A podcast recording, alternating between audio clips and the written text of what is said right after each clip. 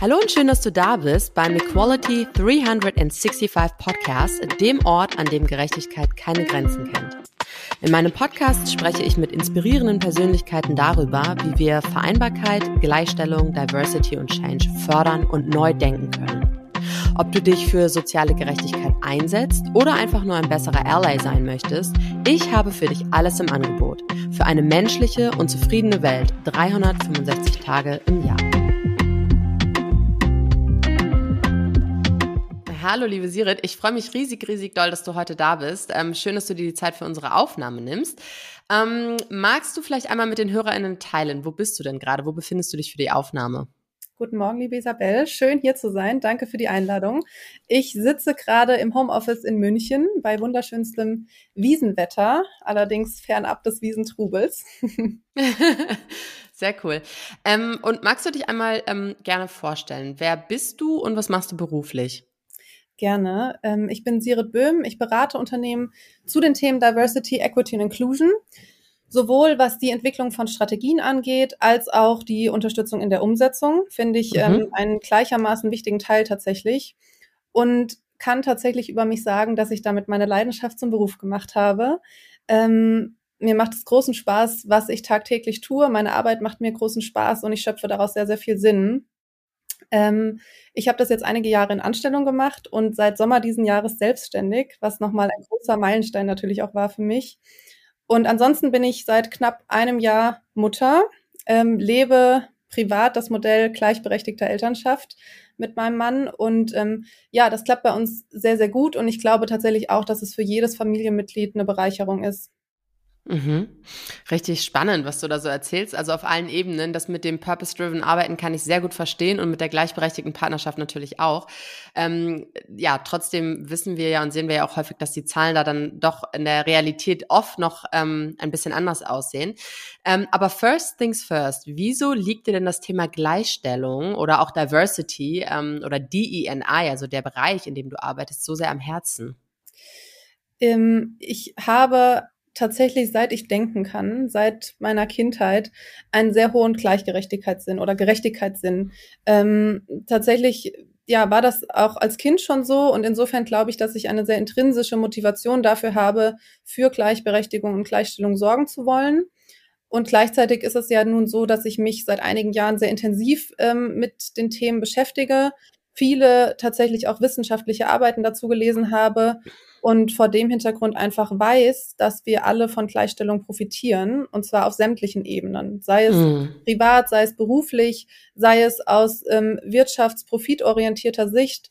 Und für mich ist tatsächlich daher eher die Frage, warum liegt es nicht viel mehr Menschen so sehr am Herzen? Warum setzen sich nicht viel mehr Menschen dafür ein?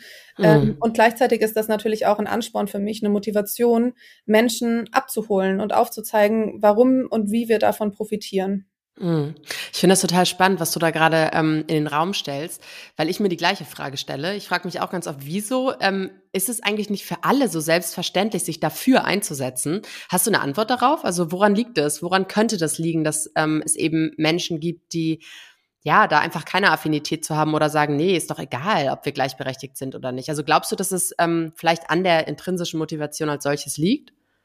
Das glaube ich tatsächlich nicht. Ich glaube, dass das eher mit Wertevorstellungen, wie man aufgezogen wurde, etc. zusammenhängt. Also ich, ich glaube, mhm. das ist eine sehr, sehr komplexe Frage. Ne? Letzten Endes ja auch eine psychologische Frage, warum ähm, stehen manche Menschen oder, oder sind manche Menschen ja auch bewusst äh, gegen Gleichstellung. Und gerade jetzt aktuell ist das ja auch ein Thema, was, glaube ich, viele beschäftigt, denn man sieht es ja ähm, am, am Wahlkampf der AfD auch, wie die AfD sich positioniert, dass sie sich ja tatsächlich bewusst gegen ganz viele gleichstellende Maßnahmen ähm, mm. positioniert.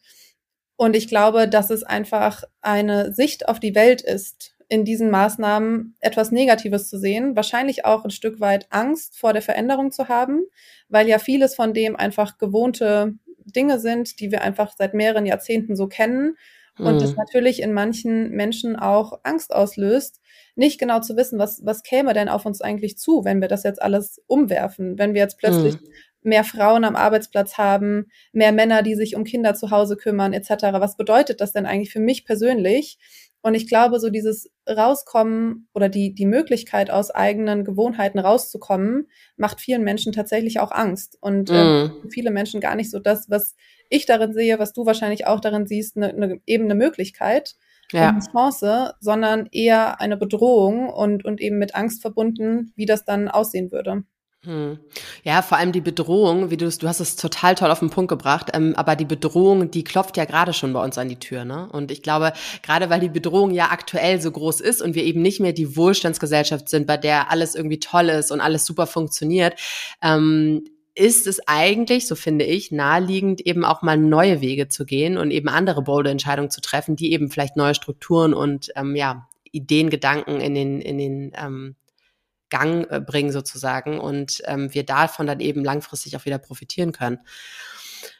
Hm, was ist denn dein Key Takeaway, den du in, in deinem Leben gemacht hast oder machen konntest oder erfahren durftest, aus dem du am meisten gelernt hast? Gibt es da einen? Ich glaube, es gibt gar nicht so den einen Schlüsselmoment, von dem ich jetzt erzählen könnte, sondern vielmehr viele kleine Momente, die sich wie so ein Puzzlestück zusammenfügen und äh, dazu geführt haben, dass ich heute der Mensch bin, der ich bin, äh, dort stehe sozusagen, wo ich stehe und auch so denke und handle, wie ich es tue. Mhm. Ähm, ich würde auf jeden Fall sagen, dass auch die in dem Moment als irgendwie negativ wahrgenommenen Erfahrungen dazu beigetragen haben und ihren Wert hatten. Ähm, mhm. Und dazu geführt haben, dass ich mich zum Positiven weiterentwickelt habe. Und ich glaube, wenn, würde ich wahrscheinlich sagen, das ist ein Key Takeaway, dass ähm, ja, oder vielleicht auch so ein bisschen der Grundsatz, den ich habe, am Ende wird alles gut. Und ich will damit jetzt gar ja. nicht so spirituell klingen, bin es auch tatsächlich nicht. Aber ich bin tatsächlich Optimistin und ich glaube tatsächlich daran, dass ähm, selbst in dem Moment manchmal als sehr negativ empfundene Situationen letzten Endes zu etwas sehr Gutem führen können. Ja. Und dass man manchmal auch ein Stück weit einfach die Geduld haben muss, ähm, abzuwarten, wann sich dieses Positive dann daraus zeigen wird und ergeben wird. Ja, sehr starker Impuls. Ähm, Siri, du hast gerade gesagt, dass du Mutter geworden bist vor etwa ähm, einem Jahr. Und ähm, alle Mütter und auch alle Väter, die das jetzt hören, die wissen, dass das ein riesen Transformationsprozess ist, der extrem viel mit uns macht, aber natürlich auch mit unserem Kind macht, mit der ganzen Familie macht, mit den Systemen macht, in denen wir leben und arbeiten. Und ähm, du warst, hast gerade gesagt, du warst angestellt, bist dann in die Elternzeit äh, gegangen und dann danach eben zurückgekehrt und hast dich dann selbstständig gemacht. Und ähm, ich habe mich gefragt, was für persönliche Erfahrungen hast du denn eigentlich mit diesem Übergang von ähm, fest angestellt, Eltern werden, Selbstständigkeit gemacht? Ja. Wie hast du den erlebt? Also erst nochmal zum, zum Thema Transformationsprozess ist es auf jeden Fall. Und ich habe das hm. schon ein Stück weit auch unterschätzt. Also so der Klassiker, ne? Man bereitet sich ewig lang auf die Geburt vor und denkt, so die Geburt ist das einschneidende Erlebnis. Aber tatsächlich ja. das, was ja danach kommt, ist so dieser riesige Transformationsprozess, der Alltag, der sich so enorm ändert und der einfach, ja, auch die, die eigenen Perspektiven, das eigene Denken, ähm, finde ich, total prägt und ändert. Ähm, wir haben uns privat die Elternzeit gleichberechtigt aufgeteilt. Ich ähm, habe die ersten sieben Monate Elternzeit genommen und mein Mann dann die zweite Hälfte. Und ich mhm. habe dann eben damals noch im Angestelltenverhältnis wieder angefangen zu arbeiten. Ähm, das hat tatsächlich nicht so gut geklappt, wie ich es mir vorgestellt hatte. Und dann bin ich nach kurzer Zeit in die Selbstständigkeit gewechselt. Meine Erfahrung im Angestelltenverhältnis war, was Vereinbarkeit angeht, ähm, dahingehend tatsächlich keine gute was ich mhm. anderen Unternehmen da als Learning vielleicht mitgeben kann und ja tatsächlich auch tue jetzt im Rahmen meiner Arbeit. Das ist ähm, auch ein Stück weit jetzt mit ein Fokusthema geworden, zu dem ich berate, mhm. weil ich glaube, es ist so wichtig und es betrifft auch so viele. Ähm, und gerade die Diskriminierungserfahrungen, die Eltern im äh, Beruf machen, sind einfach so omnipräsent und wir sprechen, glaube ich, noch viel zu wenig darüber. Ja. Ähm, ich glaube, was da essentiell ist, ist einfach Vereinbarkeit auch wirklich ernst zu nehmen. Aus Führungskräftesicht, aus Unternehmenssicht und es nicht bei bloßen Lippenbekenntnissen zu belassen. Also mhm. so ganz klassisch dieses, sag gerne Bescheid, wenn du irgendwas brauchst. Und wenn man dann aber etwas braucht und sich meldet, dann ähm, ist das nicht möglich und wird nicht darauf eingegangen ähm, und auch keine Bereitschaft gezeigt, da irgendwie drauf einzugehen. Mhm. Und ähm, gleichzeitig auch so ganz naheliegende Dinge wie zum Beispiel einfach von stillenden Müttern beispielsweise im ersten Lebensjahr des Kindes nicht einzufordern, dass sie irgendwie ähm, Remote-Termine, mehrere Remote-Termine innerhalb einer Woche wahrnehmen, ohne auch in die Terminfindung irgendwie involviert sein zu können. Ich glaube, das ist eigentlich ganz naheliegend, wird aber teilweise schon noch anders gehandhabt und das geht einfach gar nicht. Nee. Und genauso denke ich, ist es essentiell, einerseits Eltern zuzuhören und sie auch einzubinden in den Prozess, wie kann man jetzt im Unternehmen Vereinbarkeit gestalten, wie kann man ähm, Rahmenbedingungen gestalten, die irgendwie Vereinbarkeit gut möglich machen, ähm, aber eben, ne, was ich gerade erwähnt habe, auch einfach proaktiv gewisse Dinge zu berücksichtigen, gewisse Dinge auf dem Schirm zu haben und da proaktiv Angebote zu schaffen, finde ich total wichtig. Ja. Ähm, das, was ich gerade erwähnt habe zum Thema Stillen, ne, das ist so ein Klassiker und ich glaube, das wissen total viele nicht, dass du ja als Mutter tatsächlich auch einen rechtlichen Anspruch hast im Rahmen des mhm. Gesetzes, ähm, im ersten Lebensjahr des Kindes freigestellt zu werden für die Stillzeiten. Das heißt, mhm. du hast einen rechtlichen Anspruch darauf, zweimal am Tag 30 Minuten oder einmal am Tag eine Stunde fürs Stillen freigestellt zu werden. Und ich sehe da tatsächlich auch den Arbeitgeber in der Pflicht, das proaktiv anzubieten und zu kommunizieren.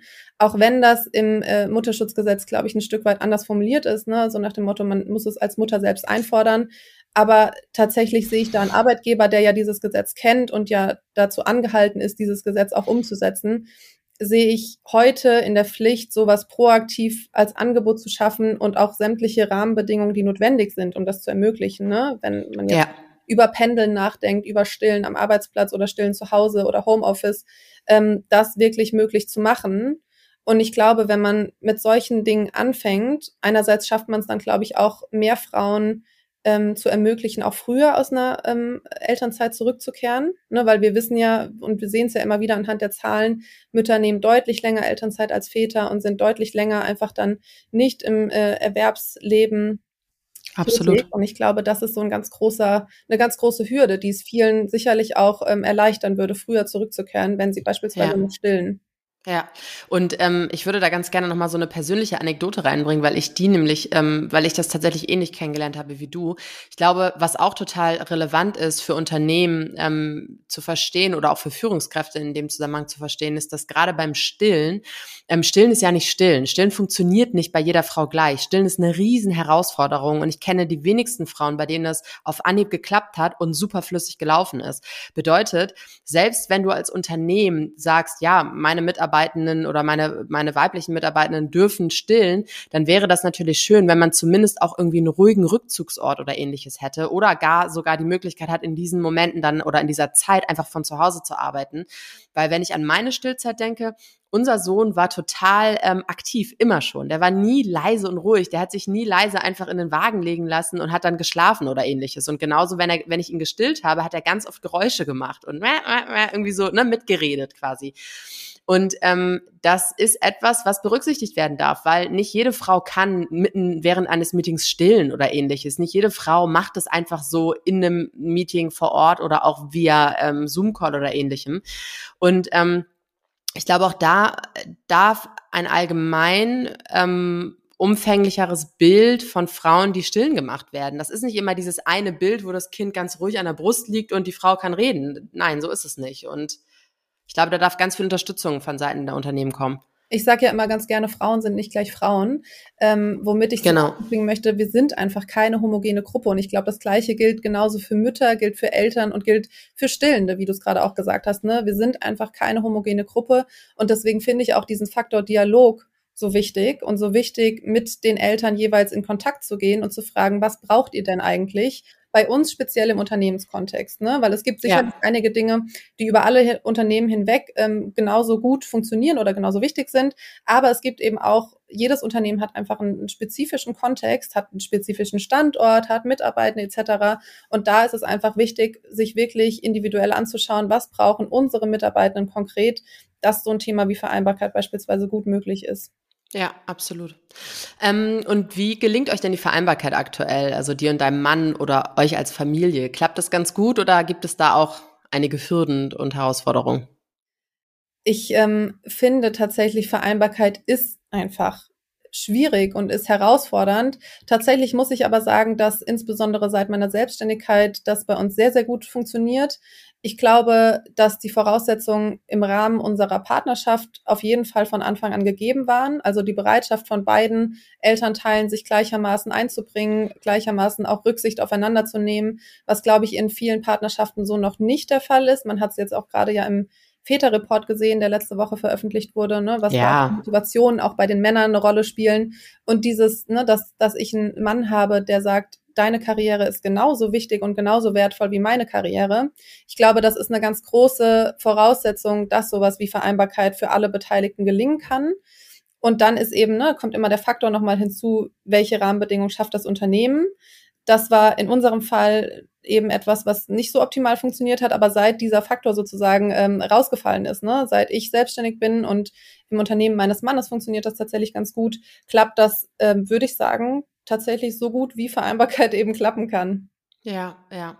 Ja, es ist schön. Ähm, gleichzeitig habe ich gerade gedacht, finde ich es eigentlich auch ähm, traurig, dass wir in einer Zeit oder Gesellschaft leben, in der Frauen sich quasi gezwungen sind, selbstständig zu machen, damit sie eben diese Freiheiten oder Flexibilität genießen können. Ähm, und du ja gleichermaßen trotzdem genauso produktiv bist, genauso effizient bist, super tolle Arbeit leistest, ähm, aber eben nicht angestellt bist. Und dadurch, und das muss man auch vielleicht deutlich mal herausstellen, dadurch ja trotzdem, trotzdem anderen Herausforderungen jetzt ähm, begegnest. Ne? Weil als selbstständige Frau, ähm, die eben auch Mutter ist, hast du halt ganz andere Herausforderungen, die auch zu bewältigen sind, die, die wahnsinnig groß äh, teilweise sein können. Ähm, und da würde ich mir doch manchmal wünschen, dass Unternehmen verstehen würden, dass es ähm, für beide Seiten so viel einfacher wäre, wenn sie einfach verstehen, wie sie Frauen und Mütter eben in, in einen Arbeitskontext gut einbetten können, damit man eben diese ganzen vielfältigen Herausforderungen nicht mehr hätte. Ja, und das sind ja Geschichten, das ist ja nicht nur meine Geschichte, ne? Man hört das so häufig, dass ähm, gerade Mütter sich selbstständig gemacht haben, irgendwann im Laufe ihrer Elternschaft, weil es im Angestelltenverhältnis nicht funktioniert hat. Ja. ich sehe das wie du, ich finde das schade. Ich ähm, glaube tatsächlich immer noch daran und gebe auch die Hoffnung nicht auf, dass es anders sein kann und dass ähm, man auch angestellt in einem Unternehmen da gute Erfahrungen machen kann. Ähm, und letzten Endes hoffe ja auch mit meiner Arbeit ein Stück weit dazu beizutragen. Aber es ist tatsächlich Stand heute schon noch so, dass man es einfach ähm, sehr, sehr häufig hört, dass es da einfach Schwierigkeiten gibt im Angestelltenverhältnis. Mhm. Ähm, du bist also jetzt Selbstständige, die in NI-Beraterin und auch Speakerin und äh, du berätst Unternehmen unter anderem bei ihrem Transformationsprozess hin zu einer vielfältigeren, fairen und inklusiven Organisation. Wie kann ich mir das ganz genau vorstellen? Magst du da mal so ein paar äh, Worte zu sagen? Ich finde das total spannend. Ja, wie kann man sich meine Arbeit vorstellen? Tatsächlich sehr bunt, im wahrsten Sinne des Wortes, ähm, weil natürlich jedes Unternehmen an einem anderen Punkt steht und mir einfach auch sehr wichtig ist und das auch mein Qualitätsanspruch sozusagen an meine Arbeit ist, nicht einfach mit einem One-Size-Fits-All-Ansatz in jedes Unternehmen zu gehen und quasi per ähm, Planmaschine äh, das drüber zu planieren, was ich in anderen Unternehmen so gemacht habe, ähm, sondern wirklich jedes Unternehmen individuell zu betrachten das heißt, was ich in meiner Arbeit dann auch in der Regel immer mache, ist zu Beginn eine Analyse, bei der ich mir wirklich konkret anschaue, was ist denn jetzt eigentlich der, der Stand heute des Unternehmens in Bezug auf diese Themen.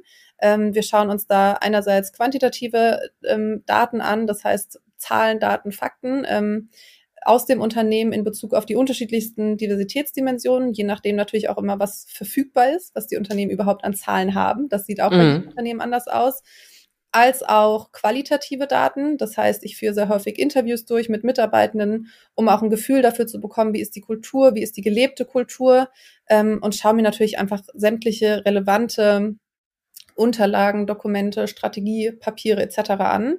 Und aus diesen Unterlagen gesamthaft ähm, ergeben sich dann meistens sehr, sehr spannende Erkenntnisse, was eigentlich die konkreten Herausforderungen in dem jeweiligen Unternehmen sind und wie man darauf eingehen kann, was vielleicht auch Potenziale sind. Ne? Also wir sprechen immer so viel von Herausforderungen, aber auch was ähm, Stärken sind, was Potenziale sind, auf denen man aus, aufbauen kann. Ähm, und aus meiner Sicht ist das eben der Knackpunkt, um dann wirklich passende und sinnvolle Ziele und Maßnahmen zu entwickeln, ähm, aber ich habe es eben schon erwähnt, ich gestalte nat natürlich nicht nur Strategien. Das klingt immer so äh, hochtrabend, wenn man sagt, ich bin Strategieberaterin. Und ich kenne das noch aus meinen Zeiten. Ähm, ich habe ja angefangen in der klassischen Unternehmensberatung. Alle wollten immer Strategien machen und Strategie ja. machen so das Nonplusultra. Ne? Und tatsächlich finde ich es einfach auch mindestens genauso wichtig, den Faktor Umsetzung immer im Blick zu halten.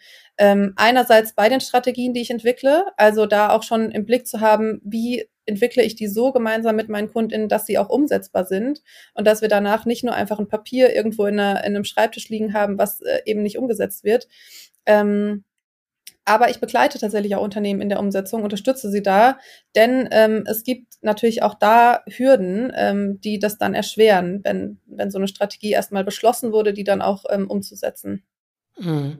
Was sind denn so deiner Erfahrung nach die größten Painpoints, die Unternehmen im Hinblick auf Diversity-Maßnahmen ähm, facen?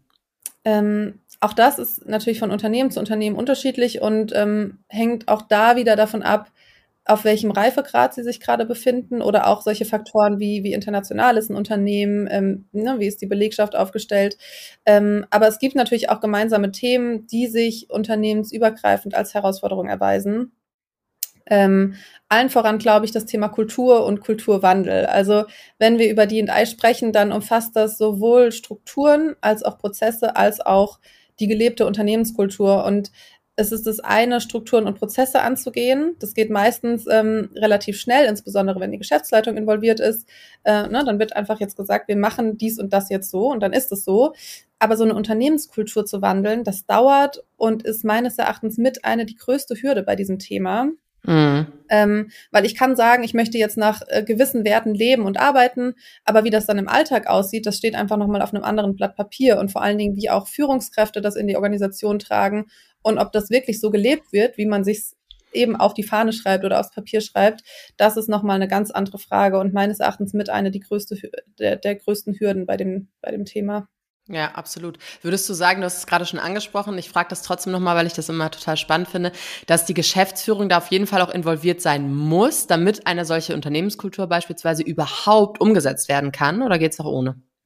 Tatsächlich würde ich sagen, ja. Ähm, ich, ich glaube ganz stark daran, dass man sowohl top-down als auch bottom-up ähm, die Geschäftsleitung als auch die Mitarbeitenden involviert haben sollte. Also weder nur das eine noch das andere. Ich halte auch nicht viel davon, nur mit einer Geschäftsleitung im stillen Kämmerlein Dinge zu entwickeln, weil ich glaube, du brauchst einfach auch die Perspektive der Mitarbeitenden.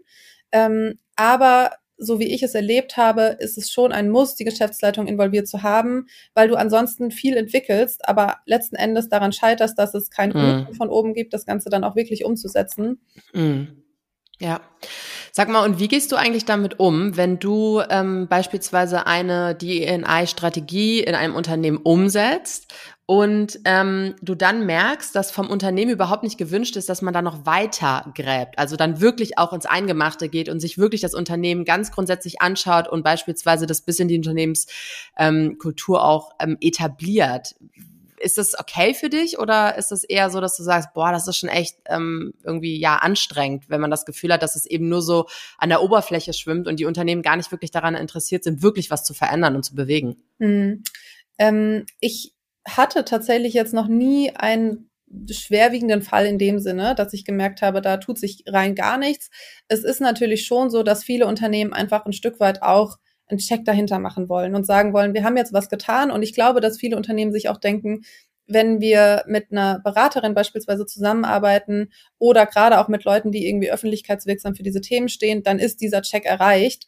Und mhm. ich persönlich sage das tatsächlich auch immer meinen KundInnen, dass ähm, ein großer Erfolgsfaktor, mit der wichtigste Erfolgsfaktor tatsächlich auch die Bereitschaft ist, tatsächlich etwas zu ändern. In mhm. sowohl Prozessen als auch Strukturen als auch der Kultur.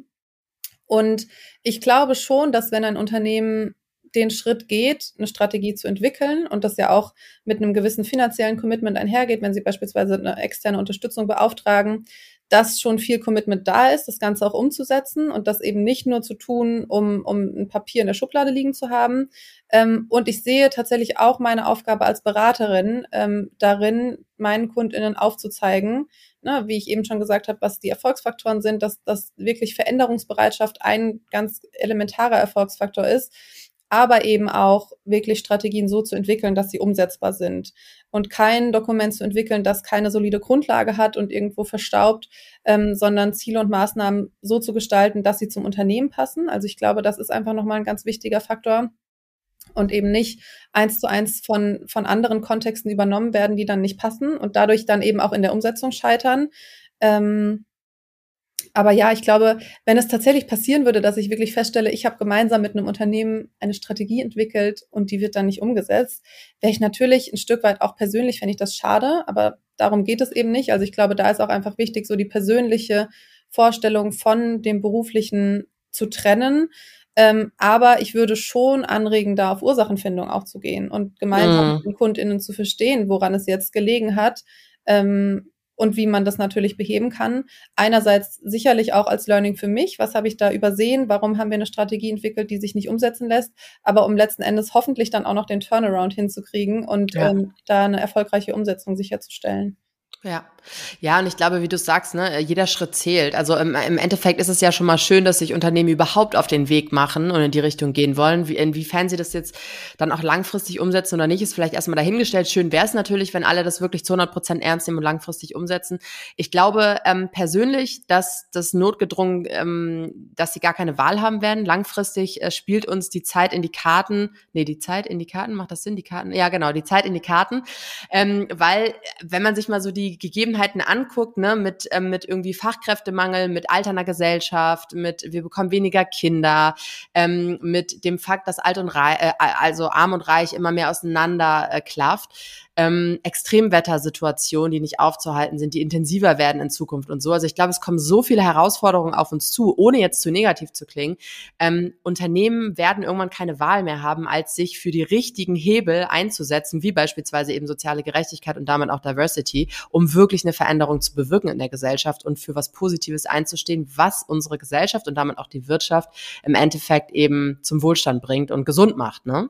Das, also das glaube ich. Das ist tatsächlich auch was, was ich teilweise schon so erlebe oder meine so zu erleben, ne? weil du merkst schon, dass teilweise auch Unternehmen äh, auf mich zukommen oder mit mir zusammenarbeiten, ähm, bei denen ich zunächst mal das Gefühl habe, dass sie schon gewisse Vorbehalte gegenüber dem Thema haben und gar nicht mhm. so sicher sind, warum sie eigentlich davon profitieren, aber gleichzeitig auch das Gefühl haben, wir müssen irgendwie was machen. So, wir müssen uns irgendwie mit dem Thema auseinandersetzen. Und ähm, da ist am Anfang dann schon noch Überzeugungsarbeit notwendig. Aber ich glaube schon, dass die meisten Unternehmen und Unternehmensführungen feststellen, dass wir sind mitten im Fachkräftemangel. Man kann es sich schlichtweg gar nicht mehr leisten, das Thema Diversity in irgendeiner Form zu bearbeiten und zu beachten. Ähm, und das, glaube ich, kommt in den meisten Köpfen schon an. Ja. Wieso profitieren denn Unternehmen deiner Meinung nach von solchen Maßnahmen? Ähm, es gibt mittlerweile ja zahlreiche Studien, es gibt äh, große Unternehmensberatungen, McKinsey hat dazu ja ganz viel äh, geforscht und publiziert, ähm, was so in Richtung dieses klassischen Business Cases geht. Ne? Und das ist ein Stück weit auch umstritten. Ähm, einerseits die Frage, braucht es diesen Business Case überhaupt? Also müssen wir schwarz auf weiß nachweisen können, dass sich Zahlen verbessern, wenn man in Diversity investiert? Mhm. Ähm, und auch die Frage, kann man das überhaupt? Ähm, ich persönlich glaube tatsächlich nein. Also ich verstehe, dass das ein wichtiger Grund für Unternehmen ist, ähm, diese, diese, diese Zahlen haben zu wollen und diesen klassischen Business Case. Ich glaube aber bei dem Thema ist es ein Stück weit gar nicht möglich, weil ich gar nicht den Effekt isolieren kann, den beispielsweise Entscheidungen im Bereich Recruitment etc. haben auf den Profit, ne? weil da ja immer mhm. so viele Faktoren mit reinspielen und so, so viel Kontext mit reinspielt.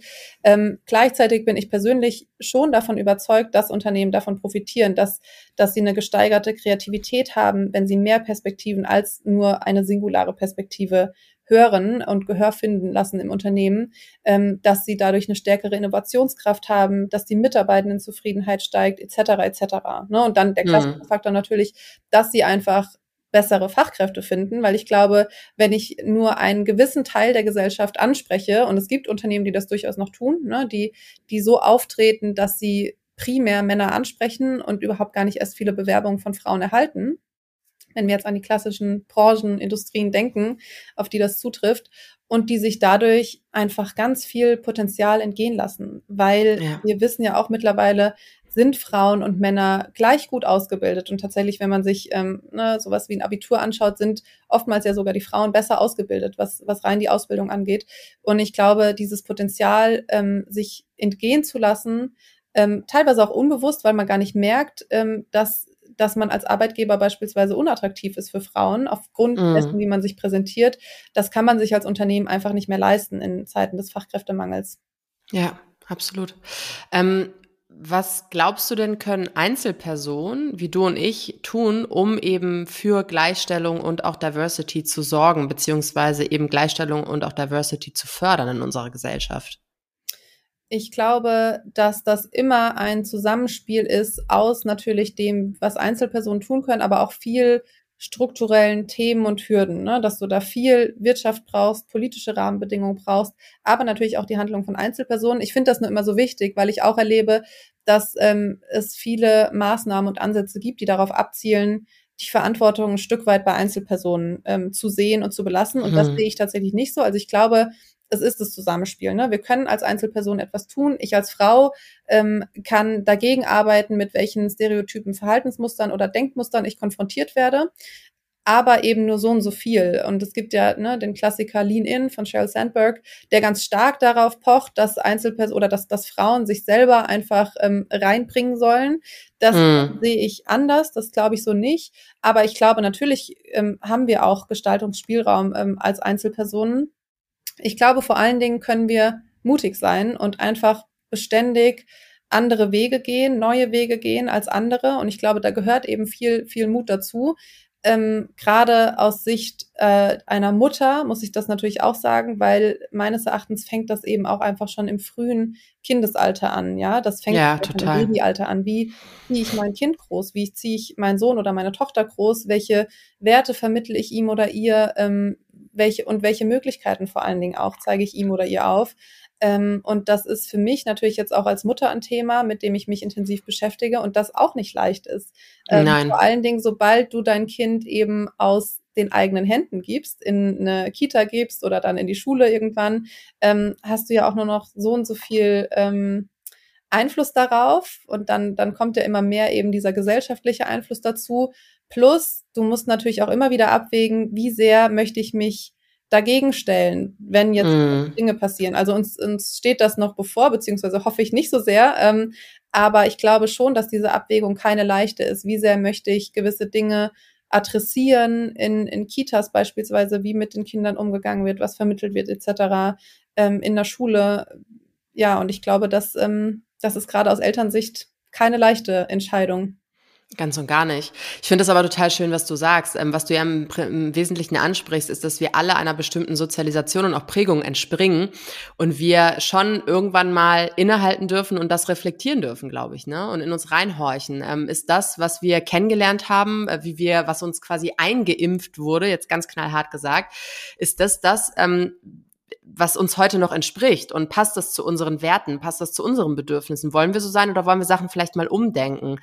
Ähm, und das finde ich total wichtig und das gilt natürlich für uns, aber dann auch für unsere Kinder. Und ich muss ehrlich, äh, ich kann dir da nur wirklich aus tiefstem Herzen zustimmen, weil ich glaube, im Zuge meines ähm, Mama-Werdens ähm, war der größte Raum oder der größte Bereich meiner Transformation eben genau das, dass ich verstehen wollte oder mich selber stark reflektiert habe, mein eigenes Upbringing stark reflektiert habe und im gleichen Maßen überlegt habe, okay, wie möchte ich meinem Sohn denn beibringen, sein zu können. Ne? Also nämlich genau mit seinen Fähigkeiten, mit seinen Bedürfnissen und mit seinen Werten genauso wie er ist ähm, weil wir doch zu sehr in unserer Gesellschaft wie ich beobachte, darauf geprägt werden, eben in eine bestimmte Schablone zu passen und selten eben einfach sein dürfen. Und ich glaube, da müssen wir hin, dass wir alle gut sind, so wie wir sind, und wir auch alle, ähm, so wie wir sind, dazu beitragen werden, in unserer Leistungsgesellschaft eben Leistung zu bringen.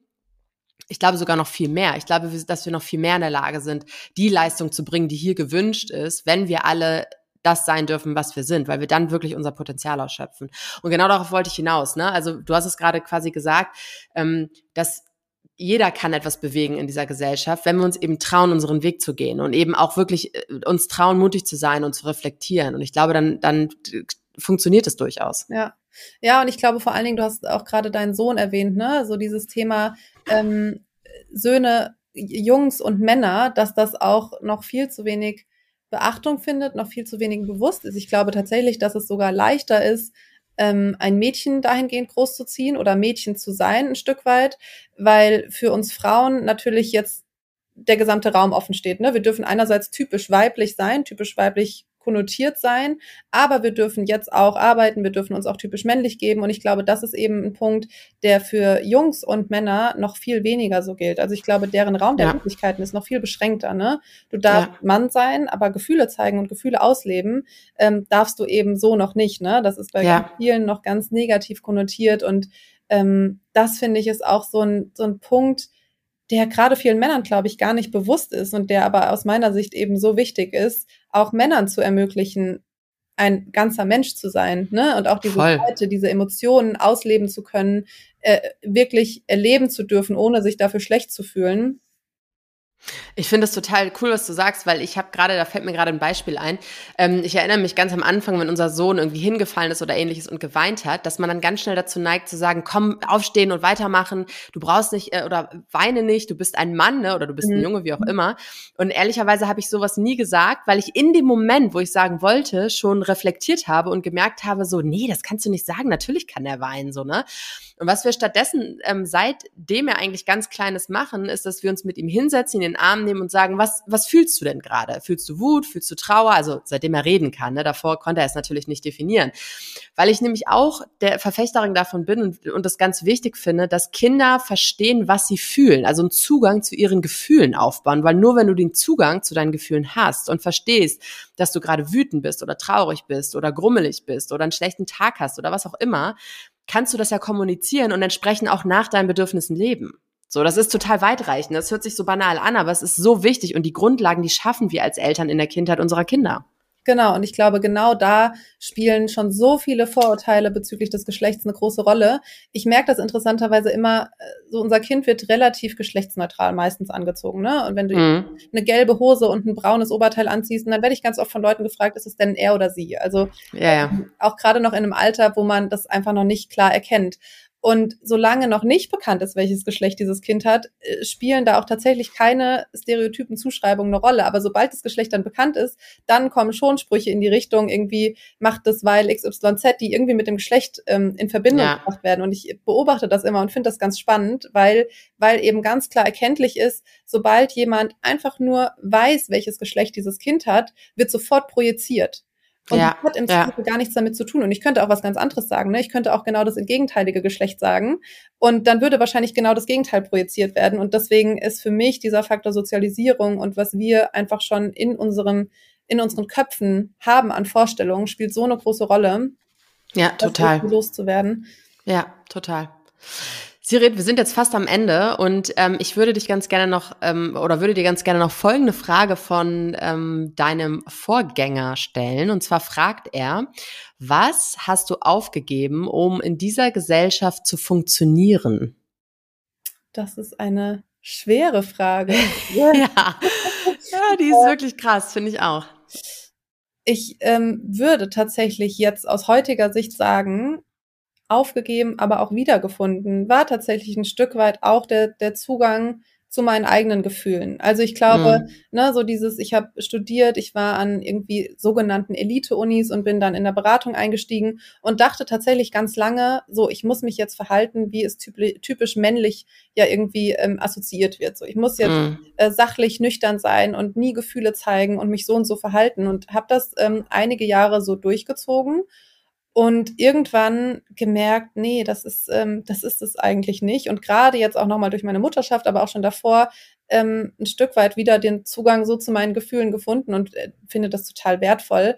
Ähm, also insofern glaube ich, eine Zeit lang aufgegeben, ja, ein ganzer Mensch mit allem, was dazugehört zu sein, ähm, diese Gefühle ganz bewusst auch erleben zu dürfen und, und dahinter auch zu stehen weil ich dachte, das muss einfach so. Wenn ich Karriere mache, gehört das so und da haben Gefühle keinen Platz. Dabei sind sie ja, sind sie immer da. Ne? Sie sind auch bei mhm. den Männern da, die behaupten, sie hätten keine. Sie werden nur auf andere Art und Weise ausgelebt und agitiert.